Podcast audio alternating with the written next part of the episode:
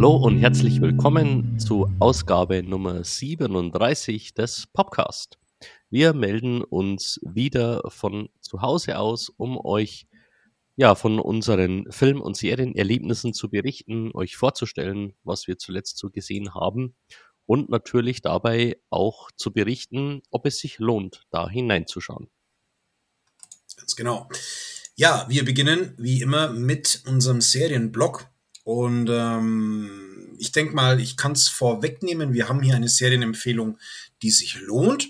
Du hast mir das empfohlen. Und ähm, das heißt, wir haben mal eine Serie, die wir äh, beide gucken, wobei du um einiges weiter bist wie ich in der Serie. Wir sprechen über die Serie Be Foreigners. Äh, eine Serie aus Norwegen, die schon ja 2019 äh, erstmals rauskam. Zwei Staffeln gibt es im Moment.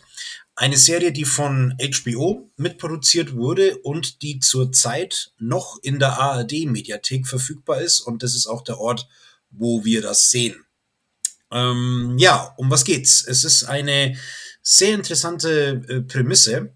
Und zwar ist es so, dass sich urplötzlich und äh, ohne ja eine Erklärung dafür zu haben, sich Zeitlöcher oder Zeitportale auftun und ähm, Menschen aus der Vergangenheit in das Hier und Jetzt kommen. Und zwar aus äh, drei verschiedenen Zeitebenen. Zum einen aus der Steinzeit, dann aus der mittelalterlichen Wikingerzeit und dann auch aus dem 19. Jahrhundert. Ja, und diese Menschen, die da ankommen, die werden dann Zeitmigranten genannt. Und ja, damit öffnet die erste Folge Be Foreigners, äh, um sozusagen das Setting zu klären. Dann haben wir einen Sprung von ein paar Jahren und zu diesem Zeitpunkt sind dann eben diese Zeitmigranten äh, ja eben Teil der Gesellschaft, Teil des äh, Stadtbildes. Unsere Serie spielt in Oslo. Und ähm, ja, aber die Zeitmigranten ähm, haben so ganz unterschiedliche Wege, wie sie jetzt äh, ja in dieser Gesellschaft leben. Manche mh, integrieren sich äh, teilweise oder auch fast ganz. Andere mh, bleiben eher so ihrem ja ihrer Zeit und ihrem kulturellen Background so treu und bilden dann so Parallelgesellschaften. Und unsere weibliche Hauptfigur ist eine Frau aus der Wikingerzeit, die jetzt bei der Polizei anfängt und mit einem hm, geschiedenen Polizisten, der auch so seine äh, eigenen Problemchen hat, zusammenarbeitet. Und sie haben einen ganz, ja, ähm, speziellen Fall, der auch einen gewissen Sprengstoff hat, denn es geht nämlich um eine Zeitmigrantin, eine Frau aus der Steinzeit, die anscheinend oder eventuell ermordet wurde. Das heißt, es ist eventuell ein, ein Verbrechen gegen äh, Zeitmigranten und unsere beiden Hauptfiguren sollen in diesem Fall ermitteln und merken dann aber nach und nach, dass der Fall komplexer ist. Genau.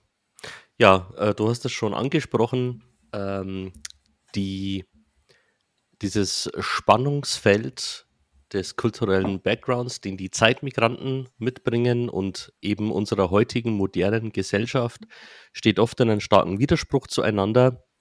Ähm, das entlädt sich manchmal in ja, unterhaltsamen Momenten, aber letzten Endes ist es doch eine eher ernste Krimi-Mystery-Serie, die aber, wie ich finde, dieses Spannungsfeld auf sehr kreative und sehr, sehr gute Art und Weise ausspielt.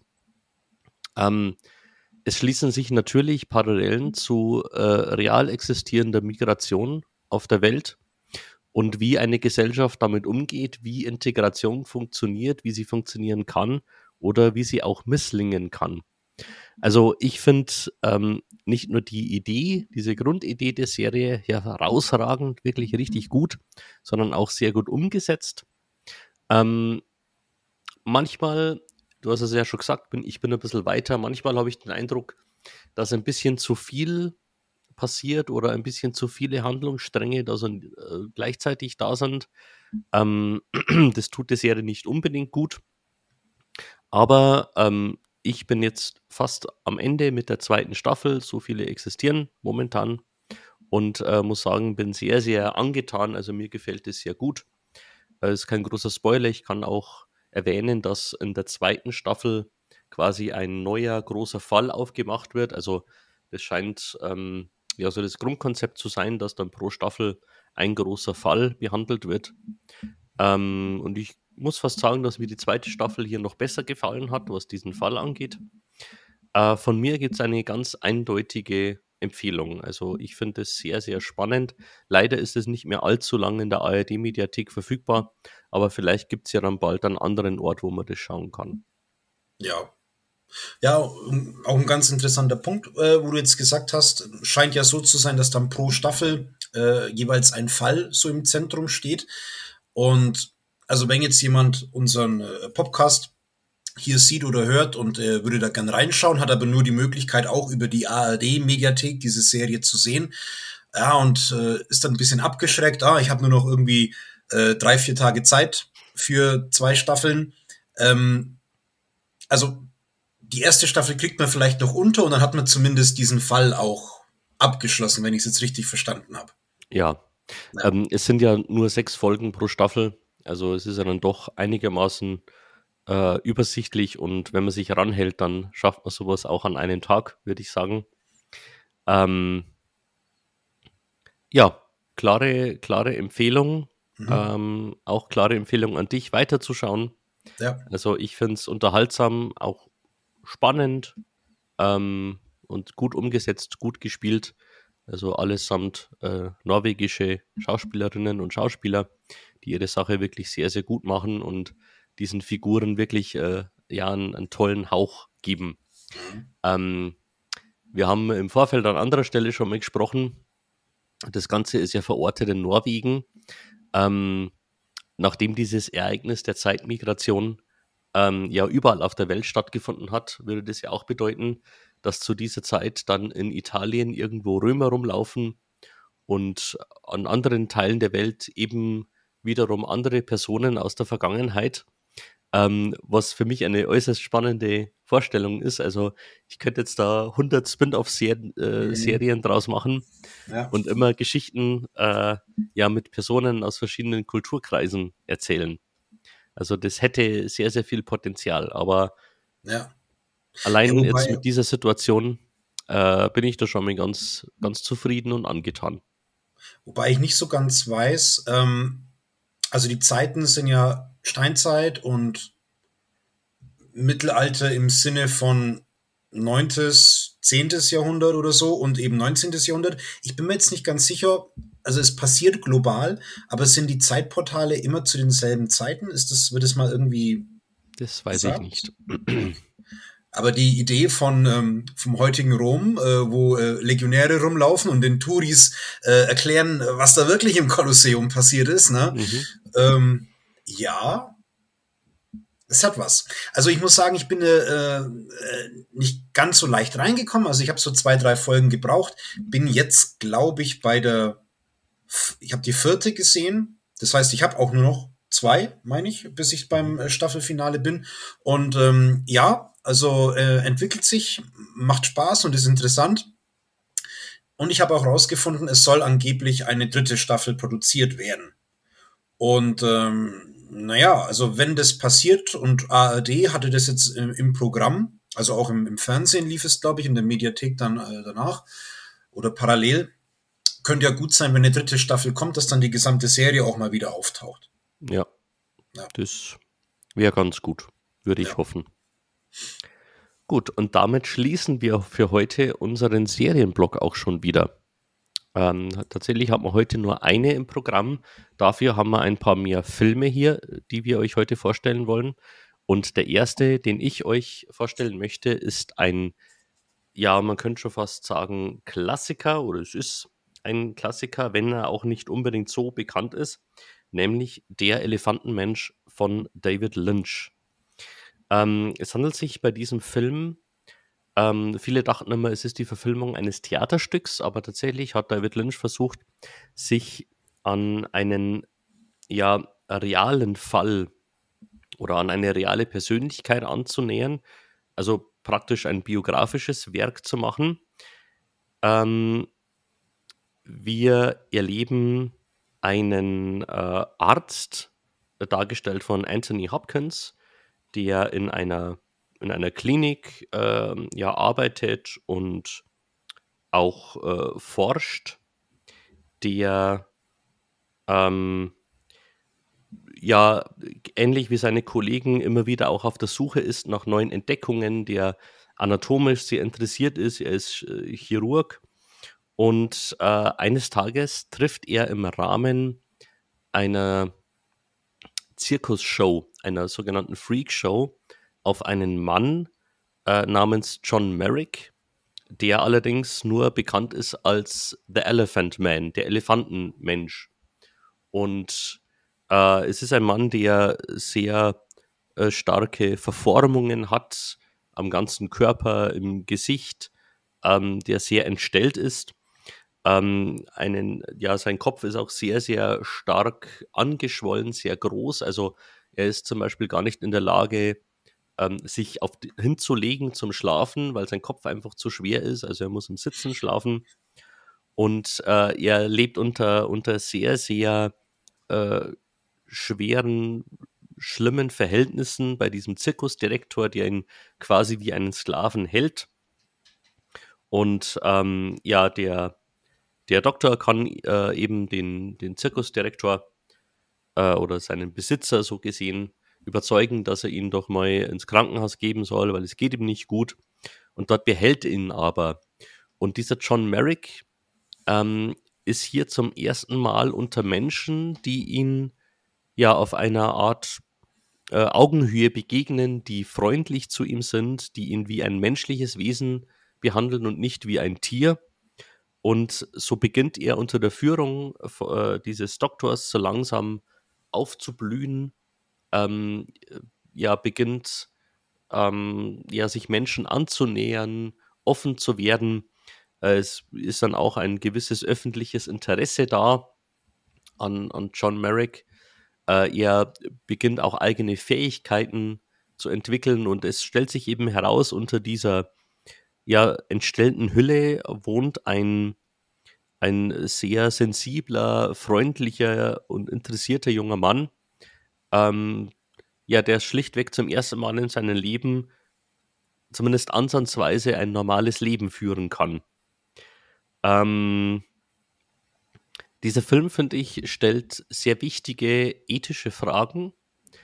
Ähm, angefangen natürlich äh, bei der Frage, ähm, was ist der Wert eines Menschen oder was, äh, ja, was ist die Würde des Menschen, bis hin zu, zu ganz, ähm, ja, ähm, dieser Doktor muss sich im Laufe seines, seines Tuns auch immer wieder fragen, ob er seinen Patienten eigentlich einen Gefallen tut, indem er all das tut, was er, was er da in die, die Wege leitet. Ähm, also auch, sage ich mal, was dann dieses öffentliche Interesse angeht, ist das nicht auch wieder so eine Art Zirkus und, und begafft werden?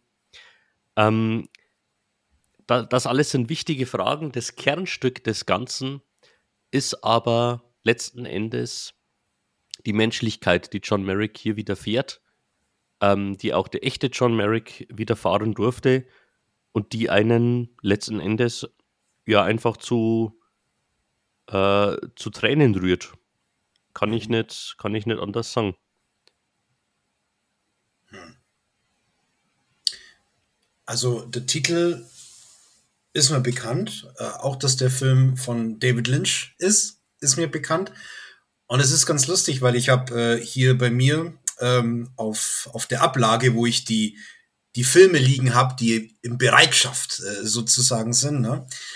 da habe ich die Blu-ray zu äh, der Elefantenmensch liegen, weil ich habe mir nach, äh, nach meinem letzten David Lynch-Film äh, Mulholland Drive im Kino, der mich äh, schon ziemlich beeindruckt hat, äh, wollte ich meine David Lynch-Sammlung ein wenig erweitern und ich habe mir eben äh, Elefantenmensch und Lost Highway gekauft. Mhm.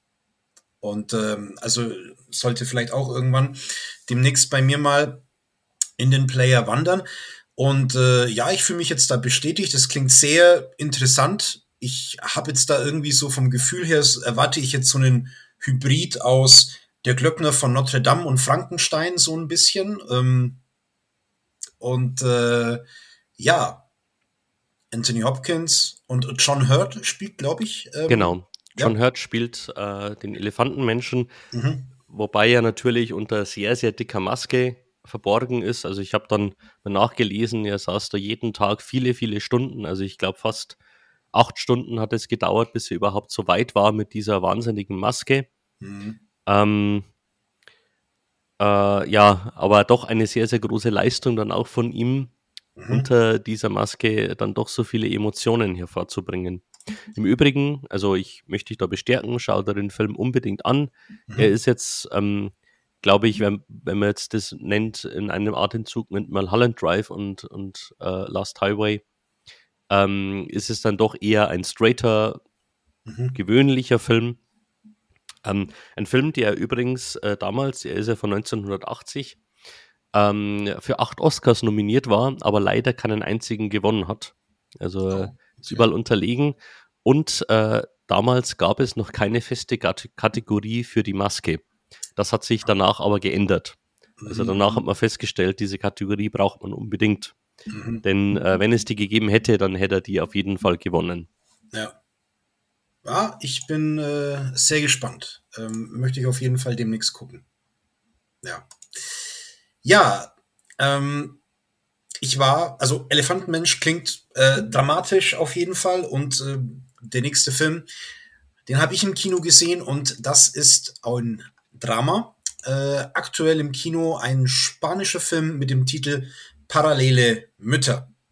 Es geht um eine äh, erfolgreiche Fotografin, gespielt von Penelope Cruz, die einen ähm, äh, einen ähm, ein Mann kennenlernt. Ich muss kein, äh, kein Historiker, ein äh, Anthropologe, genau. Äh, sie macht nämlich ein Shooting und der soll eben äh, in, in einer Zeitschrift abgebildet werden.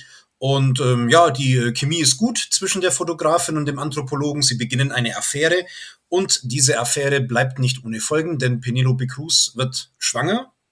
Ja, neun Monate später ist sie im Krankenhaus. Ähm, um eben ihr Kind auf die Welt zu bekommen. Und sie teilt sich das Zimmer mit einer sehr jungen Frau, äh, 17, äh, unfreiwillig schwanger geworden, aber auch aus, ja, ich sag mal, äh, gut betuchten Verhältnissen. Die Mutter von ihr ist Schauspielerin und sie wohnt in einem großen Haus.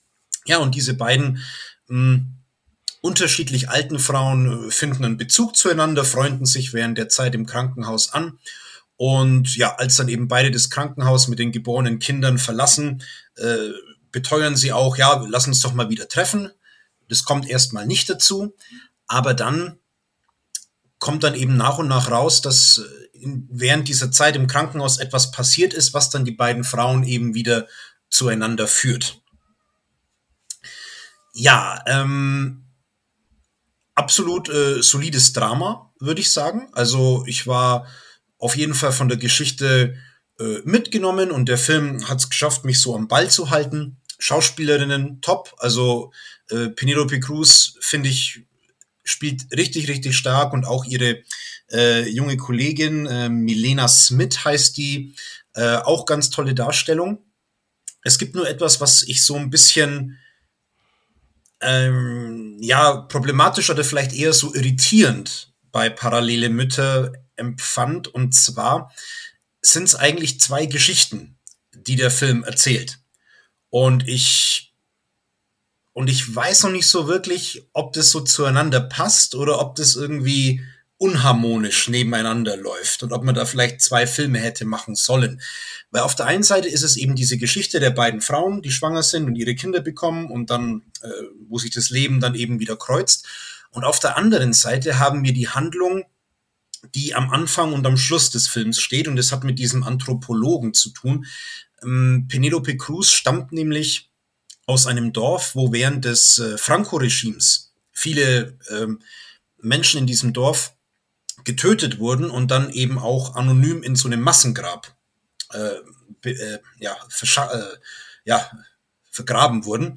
Und die äh, Bewohner des Dorfes, also die alten Ehefrauen oder Töchter und Enkelkinder von diesen Ermordeten, ähm, die möchten eben dass das Grab geöffnet wird und die Leichen darin bestimmt werden, damit sie wieder ihre, ihre Angehörigen haben und die halt ja, anders bestatten können, womöglich.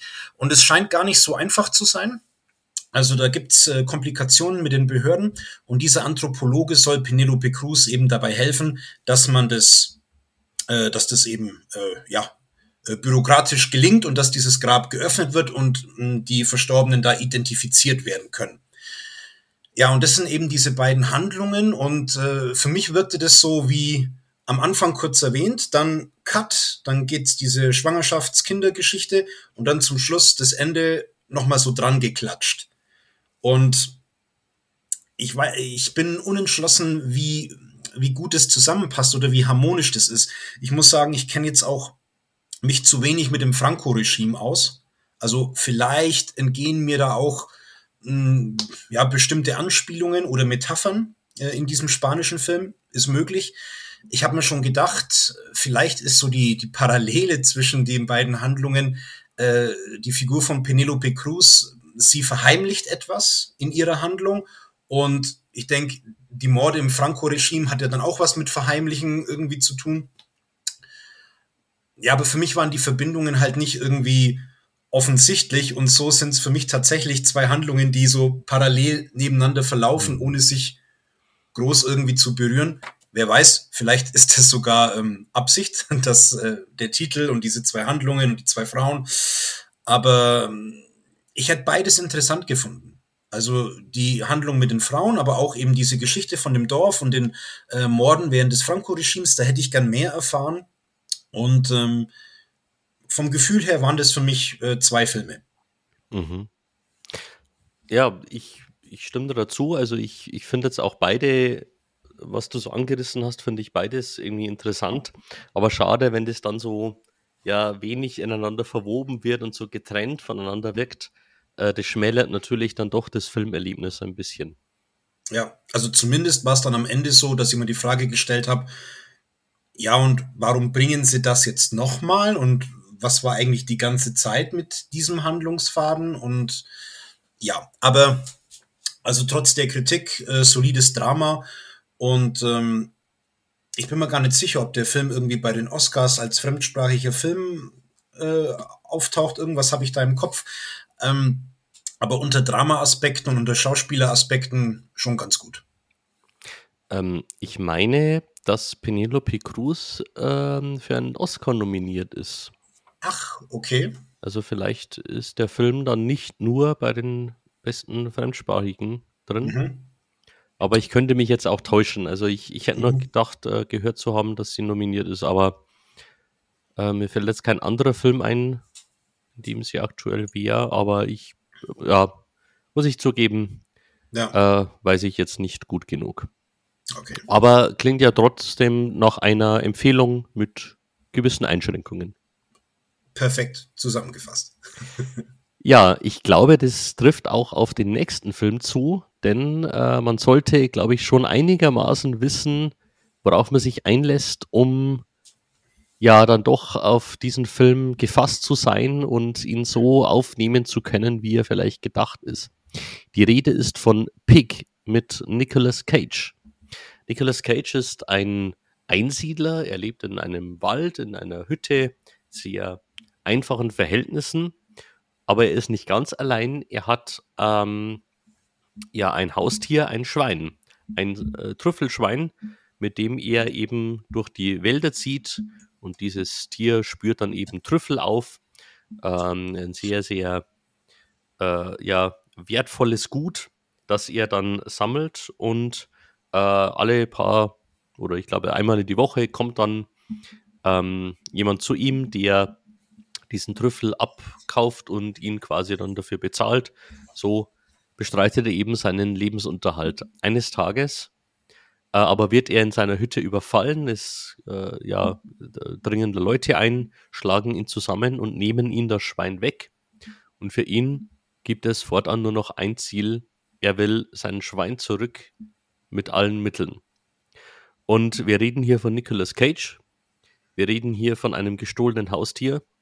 Wer eins und eins zusammenzählt, würde jetzt meinen, jetzt sieht man einen astreinen John Wick äh, Rachefeldzug. Aber, und das ist, glaube ich, so dieser geniale Kniff, der diesen Film so ähm, ja, interessant macht. Ähm, Michael Sanowski, der äh, Regisseur, äh, erzählt hier zwar zum einen schon eine Rachegeschichte oder einen Feldzug, äh, eben ja der Feldzug dieses Schwein zurückzuerhalten, aber auf eine sehr ungewöhnliche Art und Weise, denn Nicolas Cage kämpft sich hier nicht durch Horden von ähm, Handlangern, äh, hält hier niemanden eine Knarre an den Kopf oder lässt irgendetwas explodieren, sondern er macht sich einfach nur auf die Suche, fragt rum, wird des Öfteren ziemlich verprügelt, äh, muss einiges einstecken, aber er schlägt nicht wirklich zurück. Also ähm, es ist ein, ja, ein äußerst, äußerst ungewöhnlicher Film, der die Erwartungen, die ja, die der Film durchaus auch ganz bewusst schürt, absolut untergräbt und äh, damit die Zuschauerinnen und Zuschauer, so ging es mir zumindest, ziemlich sprachlos zurücklässt. Ja, also ich habe ja auch schon vor einer Weile gesehen und äh, erinnere mich gerade gerne an das Filmerlebnis zurück. Hm, für mich wahrscheinlich einer der überraschendsten Filme, zumindest der letzten Zeit. Also überraschend aus zwei Gründen. Der eine Grund ist Nicolas Cage, weil man kennt ihn halt inzwischen eher aus diesen crazy Cage-Rollen und allein von der Prämisse her, du hast es ja gesagt, erwartet man auch genau sowas. Nicolas Cage dreht irgendwie durch und sucht sich sein Schwein.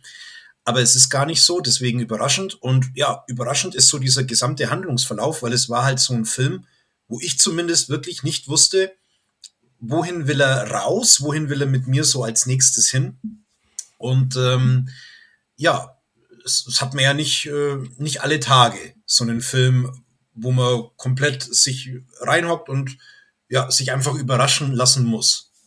Genau, ähm, überraschen lassen muss, weil der Film eben äußerst wenig über, über die Geschichte und, und auch über seine Figuren preisgibt. Also man hat so das Gefühl, man lernt äh, Nicolas Cage auch erst so langsam ab der Mitte des Films so ein bisschen kennen, wer er eigentlich ist und, und was ihn ausmacht. Ähm, also im Gegensatz zu den Zuschauern scheinen ihn viele andere Figuren zu kennen mhm. und sind sehr überrascht, ihn plötzlich zu sehen. Ja. Also das hat ja auch wieder so eine John Wick-Geschichte, der ja auch irgendwie ein Unbekannter ist oder ein gewöhnlicher Mann und dann äh, stellen aber viele fest, hoppala, das ist doch dieser crazy äh, Auftragskiller. Ähm, ja, ähm, also ja, du hast das als Filmerlebnis bezeichnet. Äh, so, so würde ich es, glaube ich, durchaus auch bezeichnen. Ja. Ein Filmerlebnis, das man sich gönnen sollte mal. Ja. Wenn man eben vorbereitet ist, aber jeder, der unseren Podcast hört, ist vorbereitet. Genau so ist es. Ja. Tja, ähm, wir verlassen jetzt so ein bisschen die Drama-Rubrik und wandern ins Horror-Genre. Äh, du hast vor einigen Wochen den neuesten Scream-Film, meine ich, im Kino gesehen und auch in einem Podcast äh, darüber berichtet.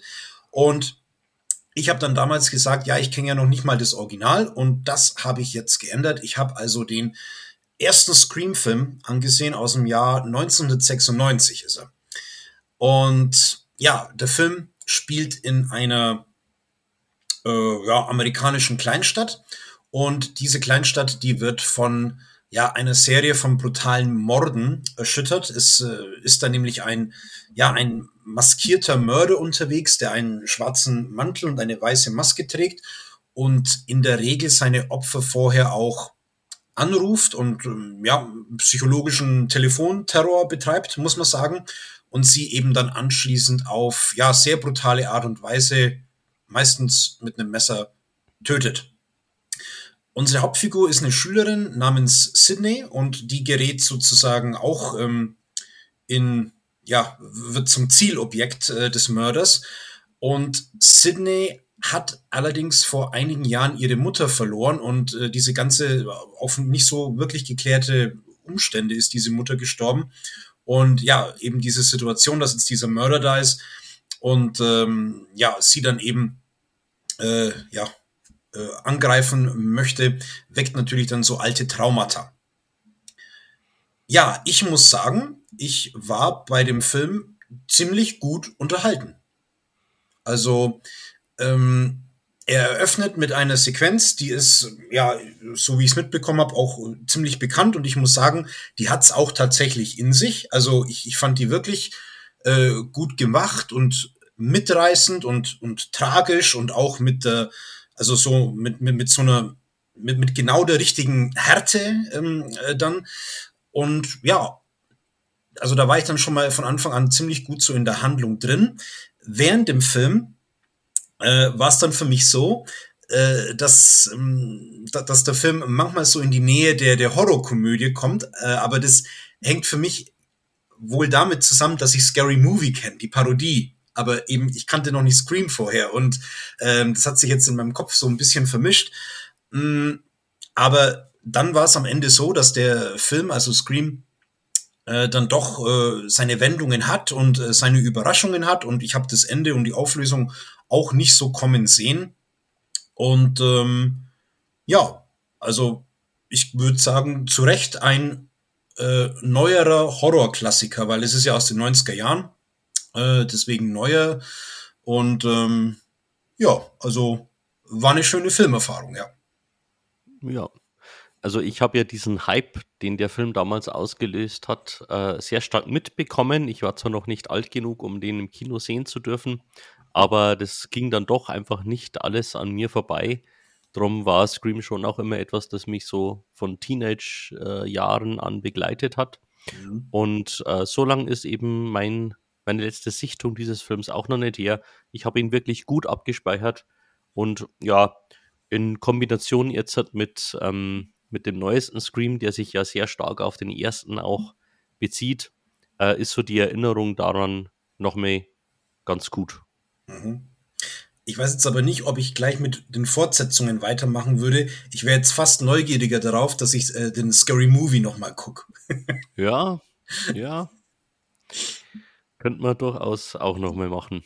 Ja. Äh, das ist für mich äh, noch wieder länger her, diese ganzen Filme. ja, wir bleiben im Horror-Komödien. Ja, es ist ja keine Komödie, aber wir bleiben im Horror-Genre wechseln allerdings von Wes Craven zu James Gunn. James Gunn hat 2006 seinen ersten Spielfilm gemacht, nämlich Slither.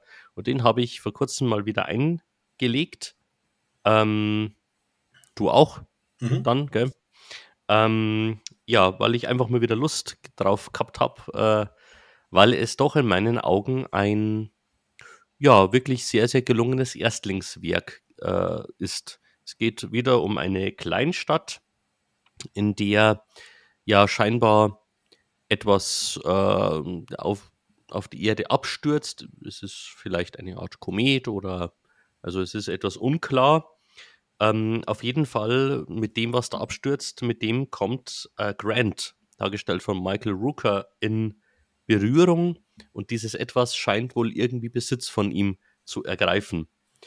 Und nicht nur seine Frau Elizabeth Banks ist äh, dann in Gefahr, sondern die komplette Stadt. Denn nach und nach äh, scheinen Parasiten äh, sich zu verbreiten und in die Menschen einzudringen und äh, sie in Art Zombies zu verwandeln. Und da gibt es nur noch einen, der helfen kann, nämlich der Sheriff Nathan Fillion, der versuchen muss, dem Ganzen Herr zu werden.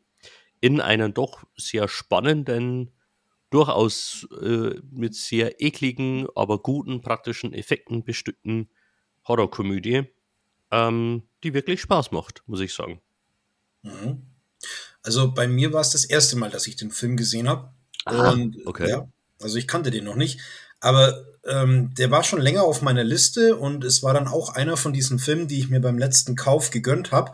Und völlig unabhängig von dir äh, habe ich gesehen, äh, oder habe ich diesen Film gekauft, habe ich gesehen, ah, du hast den geguckt und der liegt da bei mir. Ich gucke ihn jetzt auch gleich. Ja. Und äh, ja, äh, unterhaltsames äh, Filmchen, ähm, schon äh, gruselig, aber auch sehr splatterig, äh, mhm. würde ich sagen. Also braucht man hier und da schon ziemlich stabilen Magen. Mhm. Ähm, aber es ist, finde ich, schon auch sehr stark so in Unterhaltung und äh, komödiantische ähm, Momente so verpackt. Also vielleicht würde die Bezeichnung Horrorkomödie schon auch passen. Ja, ja, durchaus. Ja, ja. Und ähm, ja, also ich war halt neugierig auf James Gunns äh, Erstlingswerk und ähm, ja, ich war dann sozusagen wieder drin und habe dann mit einem Film weitergemacht, der auch von James Gunn ist. Und da erinnere ich mich noch gut, weil wir haben den beide zusammen das erste Mal gesehen.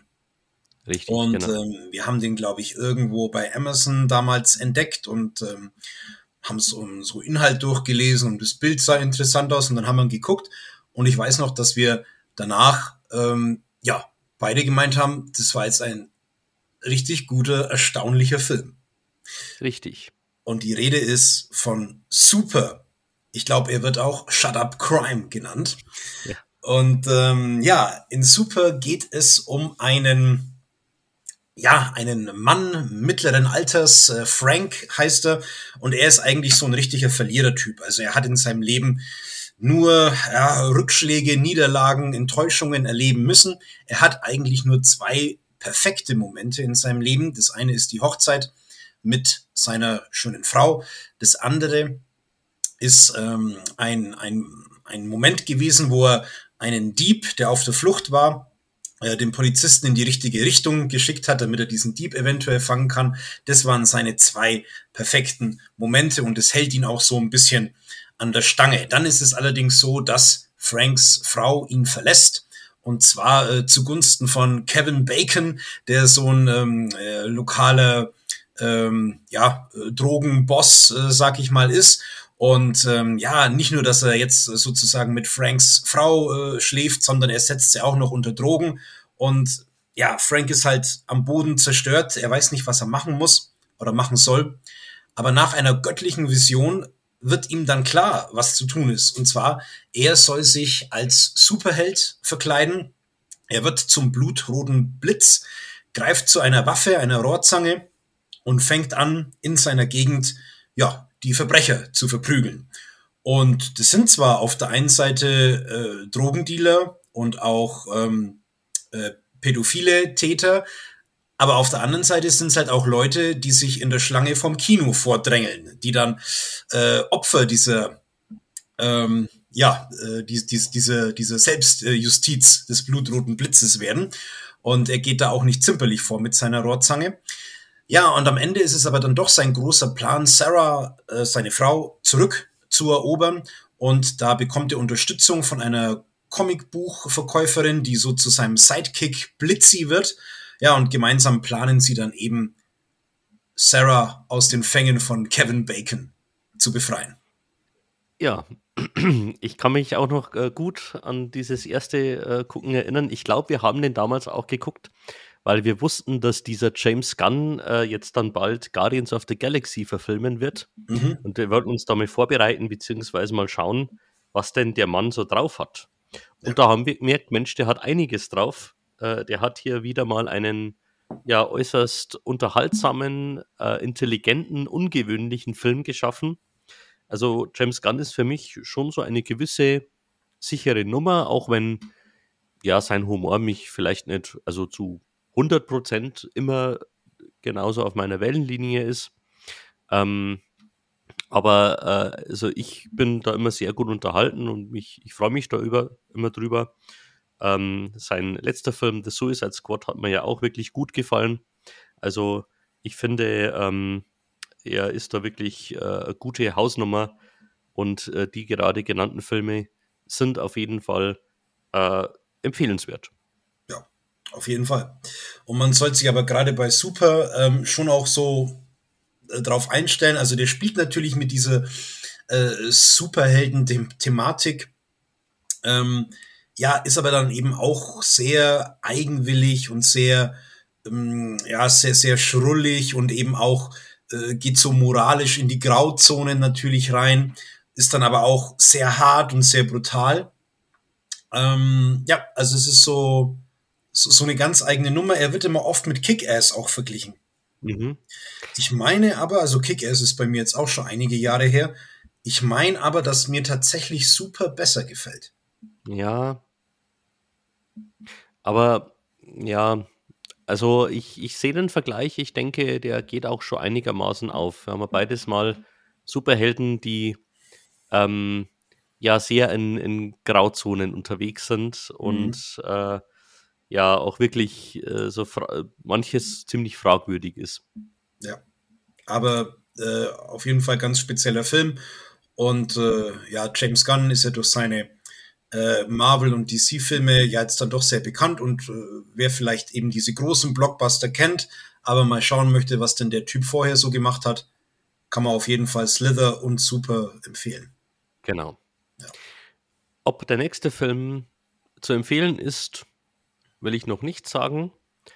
Ähm, ich will erst einmal beginnen, ihn vorzustellen. Es ist der neueste Film äh, mit Ryan Reynolds, äh, der auf Netflix veröffentlicht wurde, auch sehr, sehr breit beworben wurde und auch sehr, sehr gut läuft, also von vielen, vielen äh, Usern angeschaut wird, nämlich The Adam Project.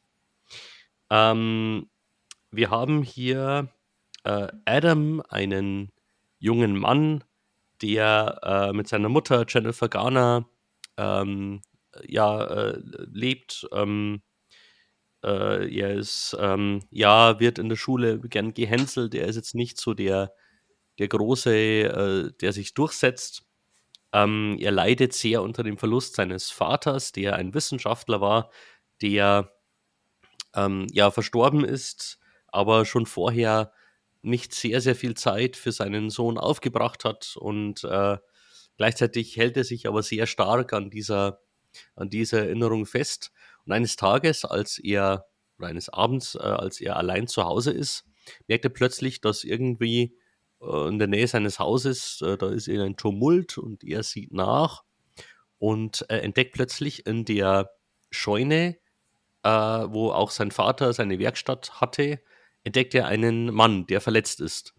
Und er ist sehr misstrauisch. Ähm, also der hatte wohl einen Unfall, aber der hat auch so Fliegerklamotten an und ähm, ja, ähm, er ist ihm sehr misstrauisch, zumal dieser Mann sehr, sehr viel zu wissen scheint. Ähm, über Adam, über seine Familie, über den Vater. Ähm, er will zwar nicht wirklich mit der Sprache herausrücken, aber letzten Endes äh, entdeckt Adam schließlich das große Geheimnis hinter diesem Fremden. Dieser Fremde ist nicht irgendwer, sondern er ist er selbst. Er ist Adam, das Erwachsene, der erwachsene Adam, der aus der Zeit zurückgereist ist.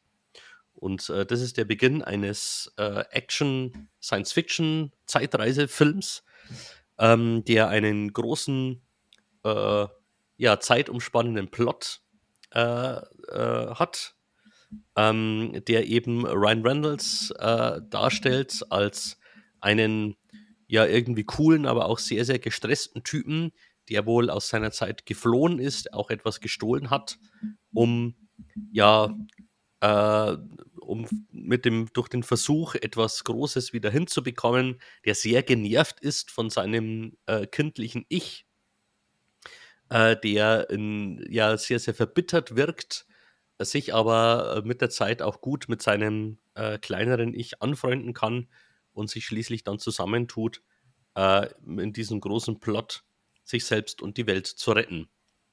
Ja, The Adam Project ist ein Film, der, glaube ich, schon äh, für Ryan Reynolds-Fans äh, ganz, ganz gut ist. Also der so die Art von ihm und wie er so spielt, äh, ganz gut, äh, ganz gut oder sehr gern mag.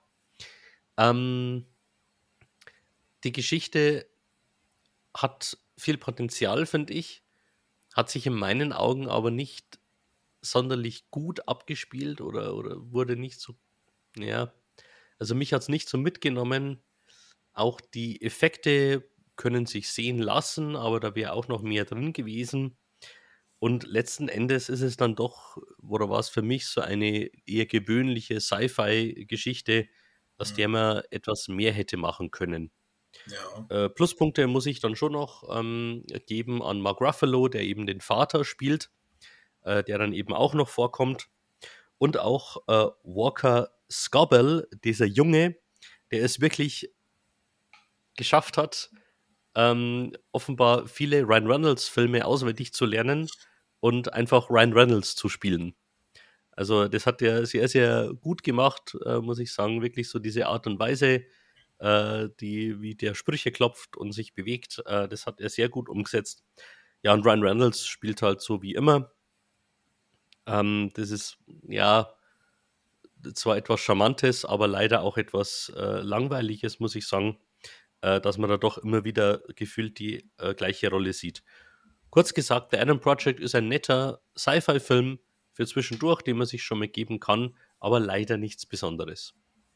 Schade. Also schade, dass die Ausführung wohl nicht so pralle ist, weil er von der Grundidee seinem seinem späteren Selbst oder seinem früheren Selbst zu begegnen, finde ich auch sehr interessant.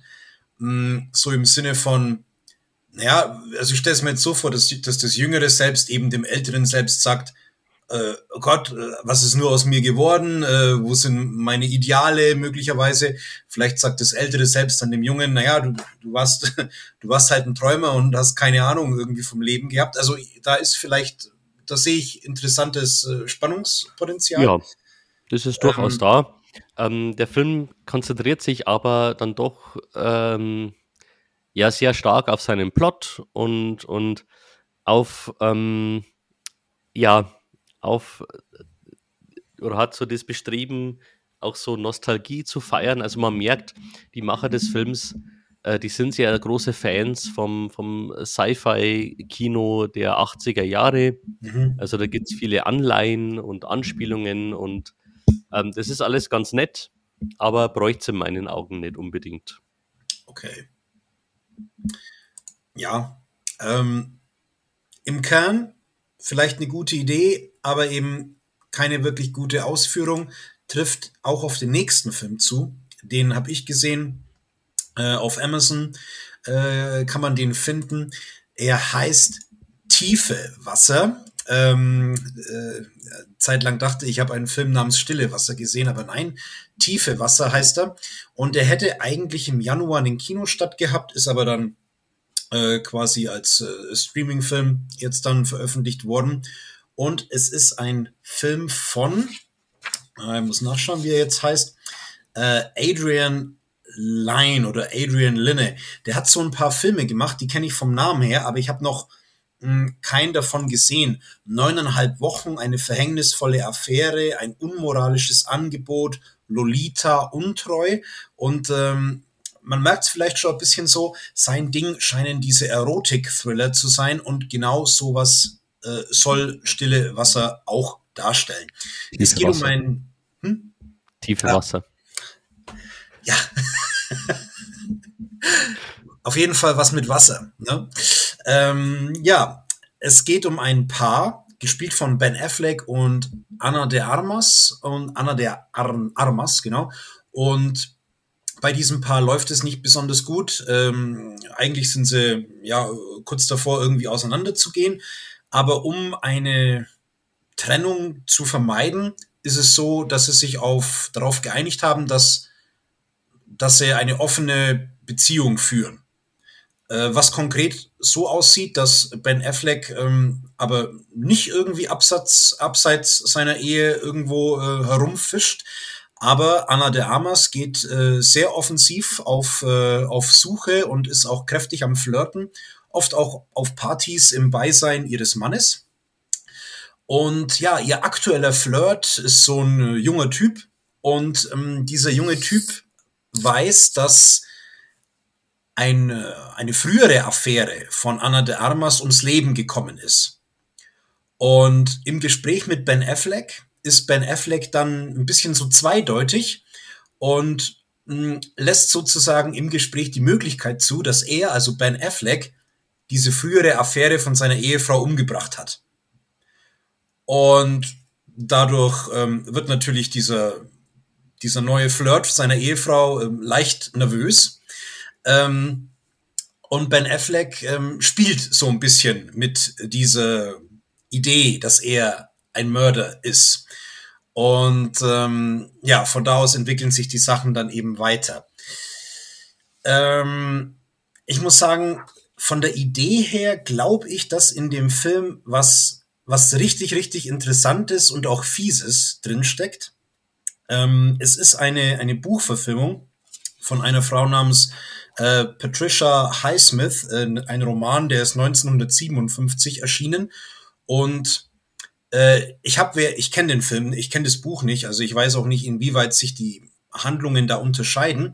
Aber in meiner Vorstellung war das so eine Geschichte von einem Paar, wo er entweder wirklich ein Mörder ist oder zumindest damit spielt, äh, dass er ja vielleicht diese, diese Männer da von seiner Frau irgendwie äh, umbringt und dass sie davon schon irgendwie geschockt ist, aber auf der anderen Seite die diese neue Aufmerksamkeit von ihrem Ehemann schätzt und dass die beiden quasi so ein Spielchen beginnen, ähm, wo andere drunter leiden, aber ein Spielchen, was sozusagen ihrer Beziehung, ihrer Ehe wieder äh, einen Kick geben soll. Also, mhm. also so hätte ich den Film aufgezogen. Äh, Im tatsächlichen Film war es dann aber so, dass das alles irgendwie sehr, ja, ich sag mal, sehr vage blieb oder jetzt auch psychologisch jetzt nicht wahnsinnig in die Tiefe ging. Es war jetzt auch nicht besonders spannend inszeniert. Ähm, weil es ja als Erotik-Thriller gehandelt wird, so wahnsinnig erotisch fand ich es jetzt auch nicht. Obwohl Anna de Armas natürlich eine wunderschöne Frau ist und auch äh, richtig toll spielt. Also sie ist nicht nur ein hübsches Gesicht, sondern äh, sie kann auch gut spielen, aber es reicht äh, nicht, um aus dieser womöglich tollen Vorlage einen guten Thriller zu machen. Mhm. Ja, in dem Zusammenhang habe ich gelesen, dass ähm, äh, der wohl schon öfter verfilmt wurde, dieser Stoff. Also du hast ja mhm. gesagt, es ist äh, eine ältere Geschichte und dass es äh, ja aber dann wohl bessere Verfilmungen sind ja. als diese hier. Also das Buch äh, kam ja 1957 raus. Äh, ich könnte mir das auch wirklich gut als so ein 50er, 60er Jahre Film auch vorstellen. Keine Ahnung, wenn Hitchcock äh, das irgendwie gemacht hätte oder so. Oder wenn ich natürlich jetzt versuche, ähm, diesen Film vielleicht in die, in die heutige Zeit irgendwie zu übertragen. Ich muss beim Film manchmal dran denken, ich habe halt auch Ben Affleck gesehen, äh, ein bisschen so ein Möchtegern Gone Girl. Mhm. Aber Gone Girl hat halt so einen richtigen Bums und mhm. äh, da geht man auch mit und der überrascht und der ist krass. Und ich weiß nicht, vielleicht hat ähm, dieser äh, Regisseur, dieser Linne, also früher hat er ja anscheinend seine Erfolge gehabt, vielleicht hat er ein bisschen abgebaut, das kann sein. Ähm, ja, aber ich, ich wäre, glaube ich, nicht abgeneigt, das Buch in ein paar Jahren in den Händen von wem anders nochmal zu sehen. Mhm. Mal sehen, ob es Mal dazu sehen. noch kommen wird. Ja. ja, in unserem nächsten Film geht es auch um eine Beziehung zwischen zwei Menschen, aber eine doch etwas andersartige. Und zwar in dem Norwe norwegischen Film Elling. Elling ist ein, äh, ich glaube, Mann um die 40, der Zeit seines Lebens bei seiner Mutter gelebt hat und ein sehr, sehr enges Verhältnis hatte, kaum vor die Tür ging, ähm, der wirklich ja nur stark an seine Mutter gebunden war, die eben auch so sehr für sich blieb und äh, ihren Sohn auch ziemlich vor der Außenwelt abgeschirmt hat. Als seine Mutter aber schließ schließlich stirbt, äh, ist er ja völlig aufgelöst und irgendwo auch lebensunfähig ähm, er ist nicht, er hat keine Sozialkompetenzen, er kann sich nicht nach außen irgendwo öffnen. Deswegen kommt er erst einmal in so eine Art betreutes Wohnen, wo er mit einem anderen Mann ein Zimmer teilt namens Kjell Barne, den er erst einmal als Orang-Utan bezeichnet, weil der ähm, sehr, ja, eher grobschlächtiger Typ ist, ähm, der immer so alles sehr direkt ausspricht, was er denkt, äh, während Elling sehr für sich bleibt und, und äh, äh, ja, es sind zwei sehr gegensätzliche Menschen, die sich aber über die Jahre in dieser äh, Einrichtung dann miteinander anfreunden, weil sie eben so füreinander auch da sind. Dann kommt es aber eines Tages dazu, und das ist eben die Geschichte dieses Films, dass diese beiden aus der Einrichtung ausziehen müssen in eine Wohnung, quasi in die, ja, hinaus in die Welt, hinaus aus dieser schützenden Einrichtung. Sie werden da betreut von einem städtischen Mitarbeiter, der ihnen eben äh, ganz einfache Aufgaben gibt, äh, um sicherzustellen, dass sie es schaffen, in dieser Welt zu leben. Sie müssen ans Telefon gehen, wenn er sie anruft. Sie müssen selbst einkaufen. Äh, sie müssen auch mal die Wohnung verlassen. Das sind Dinge, die für uns sehr, sehr ähm, ja einfach sind, die wir tagtäglich tun, aber für Ellington und Kjell Bjarne äh, sind es Mammutaufgaben, weil sie eben ja wahnsinnige soziale Ängste haben. Ähm, und so begleitet eben der Film nach und nach ähm, so das Bestreben der beiden, so ihre Selbstständigkeit zu erreichen. Kjell Barne, Bjarne hat auch ein besonderes Interesse an Frauen. Ähm, er versucht eben immer irgendwo Frauen kennenzulernen. Ähm, Elling hingegen ist jemand, der sehr geordnet ist, der so einen bestimmten Status erreicht und es dann halten will. Also ich sage mal, wir sind doch heute schon mal rausgegangen, wir müssen doch nicht nochmal rausgehen. ähm, ja, der Film hat so seine witzigen Momente. Also er wurde mir auch empfohlen als Komödie. So wahnsinnig lustig fand ich ihn dann gar nicht, sondern eher tragisch, aber schon auch sehr mitfühlend oder hat bei mir Mitgefühl ähm, ausgelöst. Ähm, ja, ich würde es als, als Tragikomödie bezeichnen, die einem wirklich nahe geht. Ähm, und gerade so diese Erfolge, die die äh, beiden dann feiern, äh, wenn sie dann das erste Mal in einem Restaurant essen, ähm, äh, wenn Elling äh, dann ja sich plötzlich traut, andere Menschen anzusprechen. Ähm, das sind wirklich so Momente, wo man dann auch mitfeiert und wirklich mitgeht mit den beiden. Es gibt auch Fortsetzungen. Äh, also ich glaube, es sind insgesamt drei Filme über Elling und seinen Kumpanen. Und äh, zumindest den ersten kann ich jetzt schon empfehlen. Es ist ein schöner, netter Film. Mhm. Äh, in, in, ist es eine US-Produktion? Ein norwegischer Film. Ach, norwegisch, ah, okay. Genau, Gut, derzeit auf Prime zu mhm. sehen, genau. Ja, dann wird man mh, hm, wahrscheinlich die Darsteller nicht so kennen, außer sie spielen zufällig auch in B4 Raiders mit oder so. Äh, nein, da habe ich sie nicht, da habe ich sie nicht entdeckt. Also mir waren sie jetzt nicht bekannt. Mhm, okay. Ja, aber klingt ja interessant. Genau. Bekannter sind die Filme, äh, die Personen aus dem nächsten Film, äh, den ich vorstellen möchte, nämlich Windfall. Äh, Windfall ist ein Netflix-Film, der erst vor wenigen Wochen oder Tagen erschienen ist. Also ich glaube Anfang oder Mitte März. Äh, es ist ein, ja, eine Geschichte um ähm, einen Mann, äh, dargestellt von Jason Siegel, der ja etwas ziellos auf einer ja in einem Anwesen herumstromert. Äh, es ist ja so eine Villa irgendwo im Nirgendwo. Ähm, so eine Orangenplantage dabei und er bricht in dieses Haus ein und stiehlt da etwas, als plötzlich unvermittelt die Besitzer äh, dieses Hauses äh, vor der Tür oder in der Tür stehen, nämlich Jesse Plemons und Lily Collins, äh, ein Ehepaar, das ihren Landsitz äh, jetzt quasi aufsuchen möchte.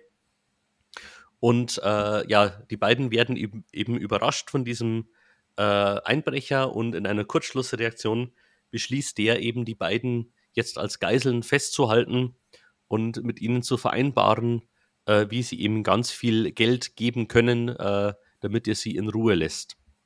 Und so beginnt also ein kleiner Ensemble-Thriller, ein äh, ja eine Art Kammerspiel, ähm, was erst einmal ein bisschen so komische Elemente hat. Also diese drei, die sich irgendwie arrangieren müssen, die in so einer gefährlichen Situation sind, aber irgendwie auch ganz nahbare Charaktere. Ähm, eben unser Einbrecher äh, Jason Siegel ist jemand, der offensichtlich keinen großen Plan hat, der sehr überfordert ist mit der ganzen Situation, während Jesse Plemons ein ähm, ja ein Mann ist, der Chef einer riesengroßen Firma, eines Konzerns ist. Also für mich hatte das so Mark Zuckerberg-Vibes. Äh, ähm, er ist jemand, der weltbekannt ist, aber auch sehr umstritten, ähm, dem es auch absolut egal ist, äh, dass er gerade ausgeraubt wird. Also Geld spielt für ihn überhaupt keine Rolle und sagt einfach, nehmen Sie das Geld. Also es ist ihm völlig egal. Ähm, seine Ehefrau hingegen ähm, ja, ist auch überfordert von der Situation, aber auch überfordert von ihrem Mann. Also auch so in der Beziehung liegt einiges im Argen. Und ähm, diese ganze Geschichte nimmt an einem bestimmten Punkt auch eine sehr düstere Wendung, die für mich dann ein bisschen zu spät kam. Also, das war für mich zuerst etwas so Leichtes, das so ein wenig so dahin gewabert ist und dann plötzlich wurde es sehr, sehr ernst. Ähm, das fand ich zwar, ja, war zwar ein spannender Kniff, aber ich hätte mir das ein bisschen früher im Film gewünscht, weil das hätte für mich den gesamten Film etwas interessanter gemacht. Mhm. So blieb er dann doch eher ruhig, aber doch spannend und auch mit einem Ende, über das man noch eine ganze Zeit nachdenken muss. Ähm, also ich möchte den Film auf jeden Fall empfehlen. Äh, ich fand ihn gut. Er hat wirklich einen Eindruck hinterlassen. Ähm, ist so eine kleine, feine Produktion. Ähm, ja, wie gesagt, ein, ein Kammerspiel, das sich wirklich sehen lassen kann. Ja, also den äh, äh Jesse Plemons heißt er ja, ne? Mhm. Ähm, der, der scheint ja auch ähm, oft jetzt so gecastet zu werden für so kleine, äh, interessantere äh, Filme auch und so. Also der taucht gefühlt überall, gerade im Moment ja, auf. Ne? Stimmt. Aber ähm, ist ein interessanter Typ und klingt jetzt auch recht interessant, was du gesagt hast. Werde ich mal merken, hast ja gemeint, dass es eine Netflix-Produktion ist, glaube ich. Ja, zumindest, zumindest läuft er auf Netflix. Zumindest läuft er da. Genau. Ähm, der Regisseur Charlie McDowell, der hat auch The Discovery gemacht. Ein mhm. Film, den ich sehr mochte, auch mit Jason Siegel und mit Jesse Plemons, ähm, den ich aber, glaube ich, noch besser fand. Okay. Ich könnte mir vorstellen, dass der auch noch auf Netflix zu sehen ist. Okay. Ja, ähm, leider äh, geht jetzt die qualitative Kurve wieder nach unten mit dem nächsten Film. Mm, wir haben vor ein paar Tagen eine kleine äh, Amazon Watch Party gemacht und gemeinsam uns auf einen Film geeinigt und den gesehen. Das heißt, die Gesellschaft war gut, der Film leider am Ende eher so mittelprächtig.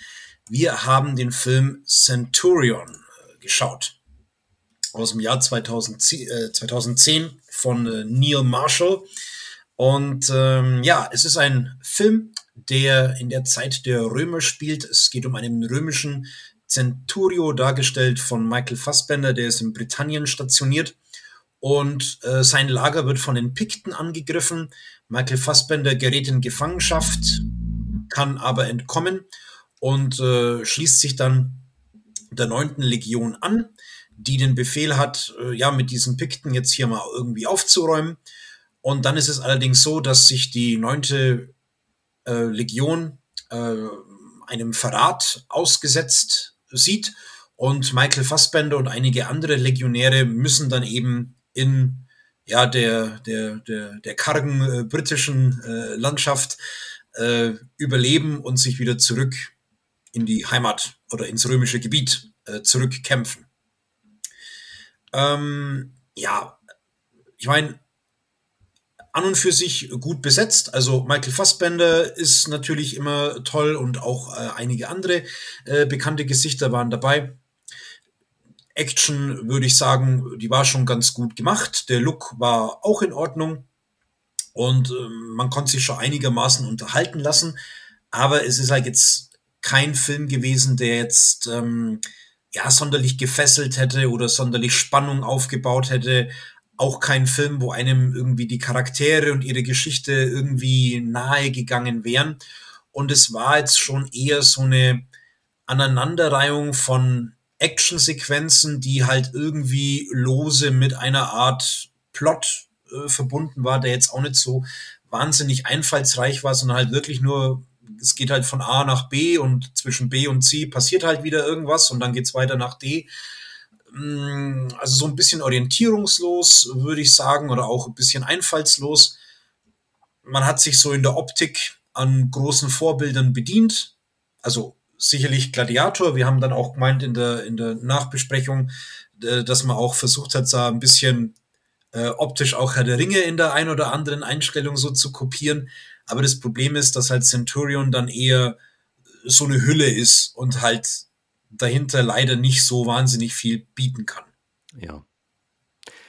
Ähm, ja, gut, gut zusammengefasst. Ich denke, wer Michael Fassbender mag und äh, raue Bilder, Action, Schwertkämpfe, äh, der kriegt da schon etwas, aber eine gut und interessant erzählte Geschichte hat Centurion leider nicht zu bieten.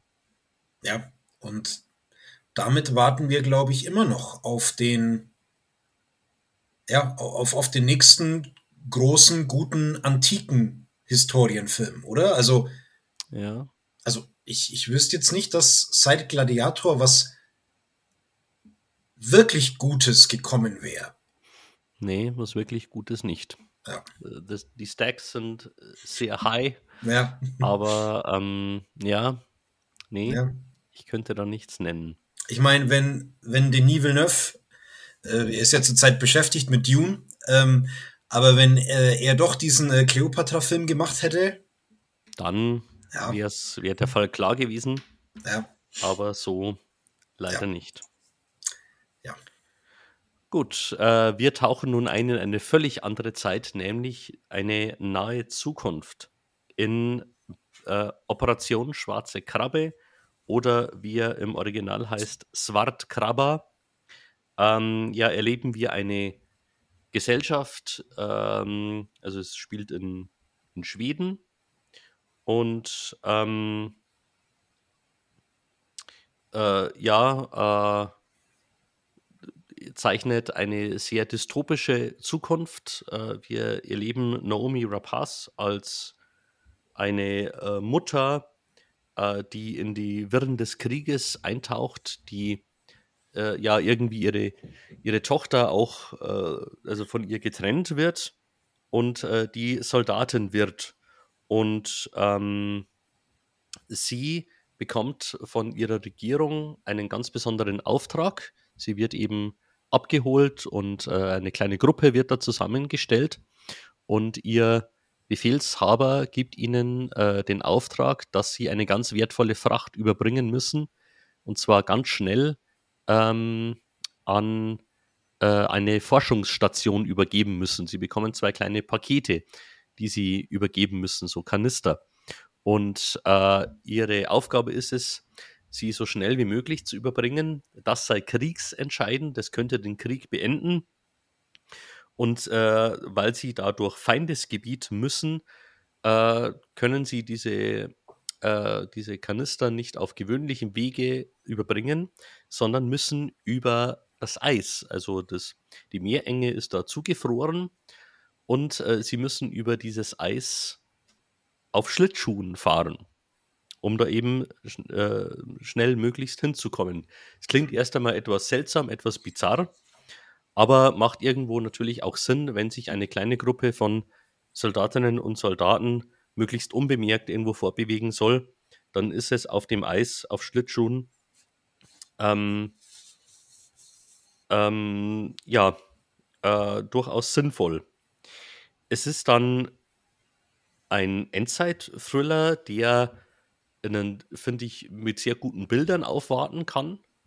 Ähm, schon auch gut inszenierte Action, die jetzt nicht zu so übertrieben ist, sondern, sage ich mir, immer so irgendwo auf ihrem Level bleibt allerdings in ihrer Geschichte, in ihrer Logik so einige Lücken hat. Ähm, was ich interessant fand an dem Ganzen, dass das immer sehr, sehr nahe an dieser, an dieser Gruppe von Soldaten bleibt und so der Blick, der große Blick von außen nie zustande kommt. Also ich habe in diesem ganzen Film zum Beispiel nie erfahren, weswegen dieser Krieg eigentlich ausgebrochen ist oder mhm. mit wem überhaupt Krieg geführt wird. Also das da bleibt man völlig im Unklaren. Es bleibt immer ganz nah an diesen Soldaten, die ihren Auftrag haben. Ähm, eben die Figur von Naomi Rapaz, Caroline Ed heißt die, äh, die hat dann eben auch oder bekommt auch eine ganz persönliche Motivation, denn es wird ihr in Aussicht gestellt, dass sie eben, äh, dass ihre Tochter gefunden wurde und nach dieser Mission kann sie wieder zu ihrer Tochter. Und so hat sie eben ein ganz besonderes Interesse, diese Mission auszuführen aber eben auch die anderen Figuren haben die ein oder andere äh, Motivation. Ähm, Motivationen, die auch sehr in Frage gestellt werden, je mehr sie erfahren über diese Mission auch. Da will ich jetzt nicht so viel vorwegnehmen, aber ich muss sagen, das ist ein Netflix-Film, der und gerade Netflix-Actionfilme sind ja sehr, sehr stark in der, in der Kritik auch, äh, sind ja oft sehr, sehr platt, sehr nach Schema A Äh, hier war ich echt überrascht. Also der konnte echt punkten. Kein perfekter Film, ähm, kein überguter Film. Hat also an, an ein paar Dingen habe ich, hab ich ein bisschen zu beißen gehabt. Ähm, da war ich ein bisschen, naja, will nicht sagen enttäuscht, aber ein bisschen irritiert. Aber ein Actionfilm, der sich echt gut sehen lassen kann. Ja, und äh, Nomi Rapace äh, spielt die Hauptrolle. Die, Ja. die, die sehe ich auch immer recht gern. Und da könnte ich mir vorstellen, so Dystopie und so im Norden, das passt ganz gut zu ihr. Ja, und also wie gesagt, so die Atmosphäre, das ganze Setting, das wird echt gut umgesetzt. Also das hat mir sehr gut gefallen. Okay. Muss ja dann auch äh, ein gewisses Geld ja auch dann da sein für sowas. Ja. Ja. Ähm, ich denke, Netflix hat noch nie Problem damit gehabt, viel Geld auszugeben, aber es eben auch ganz gut äh, irgendwo einzusetzen. Das war immer das große Problem. Ja. Aber hier bei äh, Operation Schwarze Krabbe hat es gut funktioniert. ja, unsere, unsere Kurve bewegt sich äh, wieder etwas äh, nach oben, so wie es ausschaut. Und ich meine, dass das auch bei dem letzten Film so bleibt, den wir vorstellen möchten. Wir zwei, wir haben um Neujahr oder vor, kurz vor Neujahr, haben wir den vierten äh, Matrix im Kino gesehen und ähm, war ja jetzt nicht so wirklich das Gelbe vom Ei. Aber ich glaube, wir haben uns danach unterhalten, was haben diese Wachowskis eigentlich sonst noch so gemacht, außer Matrix. Und ihr Erstlingswerk ist uns da schon äh, ja, äh, aufgefallen, und zwar ein Film namens Bound. Und den haben wir jetzt auch beide gesehen. Ihr das Erstlingsregiewerk der äh, Wachowski-Geschwister. Und es geht in Bound um eine Handwerkerin, Klempnerin, würde ich sagen, namens Corky. Und äh, Corky arbeitet äh, in einem, in einem größeren Haus und macht da eben äh, ja, äh, Wartungsarbeiten, äh, Handwerksarbeiten. Und sie hat äh, auch so eine kriminelle Vergangenheit, war auch mal im Gefängnis. Und in diesem Haus, wo Corky arbeitet, leben auch Violet und Caesar. Und Violet ist äh, eben mit diesem Caesar zusammen. Caesar arbeitet für die Mafia, er wäscht äh, Geld äh, für die Ganoven. Und Violet und Corky kommen ins Gespräch, kommen sich auch näher und beginnen dann eine äh, ja, sehr leidenschaftliche Affäre. Und als Caesar bekommt nichts davon mit. Und als Caesar in der Wohnung mh, ja, eine, eine sehr große Summe Geld äh, für die Mafia waschen muss, zwei Millionen Dollar, ist es so, dass Corky und äh, Violet auf die Idee kommen, dieses Geld zu stehlen und damit durchzubrennen. Sie schmieden einen Plan, wollen den auch umsetzen. Und dann ist es aber so, dass es eben nicht so wirklich nach Plan läuft und nicht ganz so klappt, wie sie sich das vorgestellt haben. Und sehr schnell sind die beiden Frauen dann in großer Gefahr. Genau. Ja, Ja, ich habe den Film ganz aktuell, ja, du hast ihn jetzt auch äh, noch nicht so lang gesehen, aber bei mir ist es wirklich erst ein paar Tage her. Und ich war echt ähm, überrascht und hinweggeblasen, wie gut der Film ist. Also er beginnt schon in einem, sage ich mal, eher typischen 90er-Setting und so diese, diese Affäre, die du gerade beschrieben hast, ähm, ja, das lässt eher so einen ähm, ja, typischen 90er Erotik-Thriller ähm, erahnen, aber sehr schnell, je mehr eben diese Geschichte ihren Lauf nimmt, umso interessanter und spannender wird's, aber auch umso konsequenter. Und äh, ich muss sagen, äh, gerade schauspielerisch hat ähm, äh, Joe Pantoliano mhm. ähm, hat hier echt gut gepunktet. Also ähm, der als, als Caesar hat hier echt einiges gegeben, aber eine ein sehr, sehr interessante Rolle und ist sehr gut aus, ausgespielt. Aber eben auch Jennifer Tilly und Gina Gershon, äh, Gershon Mhm. ähm, äh, eben als diese beiden äh, Damen, äh, die da gemeinsam diesen doch ja durchaus soliden Plan äh, schmieden, der dann ja zum einen aufgrund unglücklicher Umstände auch als ja oder auch sage ich mal Fehler, die ihnen unterlaufen, so im Eifer des Gefechts, ähm, äh, dann ins Wanken gerät, äh, die spielen ihre Sache da echt gut.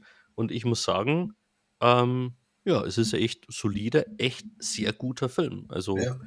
ich habe den auch äh, sehr gut bewertet, weil ähm, der mich echt überrascht hat. Hätte ich nicht erwartet, dass äh, das Erstlingswerk der beiden Schwestern so gut ist. Ja, also äh, er kam wohl auch damals bei anderen an. Zumindest hat Bound ihn dann auch ermöglicht, äh, einen Haufen Geld äh, zu bekommen und äh, eben Matrix zu machen. Ja. Ähm, mir hat er auch äh, sehr gut gefallen. Mm, ja, den äh, Joe äh, Pantoliano hast du schon erwähnt. Der ist ja dann quasi auch der Bösewicht im ersten Matrix-Teil oder halt der, ich weiß seinen Namen nicht, aber dieser, dieser Verräter äh, ja. quasi, ne? Ähm, ja, also das, äh, das, das war ganz toll, weil der, der wurde ja dann immer äh, nervöser und war dann quasi äh, stark beschäftigt äh, mit diesen beiden Frauen, ähm, die da gegen ihn planen, aber auf der anderen Seite auch mit diesen ähm, gefährlichen Gangsterbossen, für die er natürlich das Geld waschen muss. Also, ähm, äh, also der hat äh, ja auch bei mir stark gepunktet in dem Film. Und ich mochte das, also die ganze Angespanntheit, ähm, weil es war dann alles so auf diese wenigen Räume in diesem Haus eigentlich beschränkt, also fast schon äh, Kammerspielartig. Und ähm, auf jeden Fall ähm, echt ein cooler Film und äh, könnte mir durchaus vorstellen, dass ich den öfter mal gucke. Ja, also ich werde ihn auch bestimmt öfter sehen. Ja. Ja, und damit äh, sind wir am Ende unserer Liste angelangt. Wir haben heute sehr, sehr viele Filme äh, besprochen, viel so aus dem Bereich Drama, aber auch ähm, Action und Thriller. Äh, wir hoffen, da war einiges für euch dabei.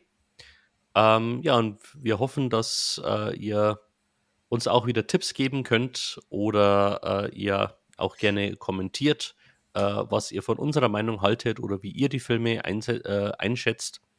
Und wir hoffen natürlich, dass wir uns dann aller spätestens bei der nächsten Ausgabe wieder hören wenn wir wieder Podcast haben und äh, besprechen, was wir zuletzt gesehen haben. Ja, alles klar. Äh, macht's gut, viel Spaß mit Filmen und Serien. Bis zum nächsten Mal. Wiederschauen. Servus.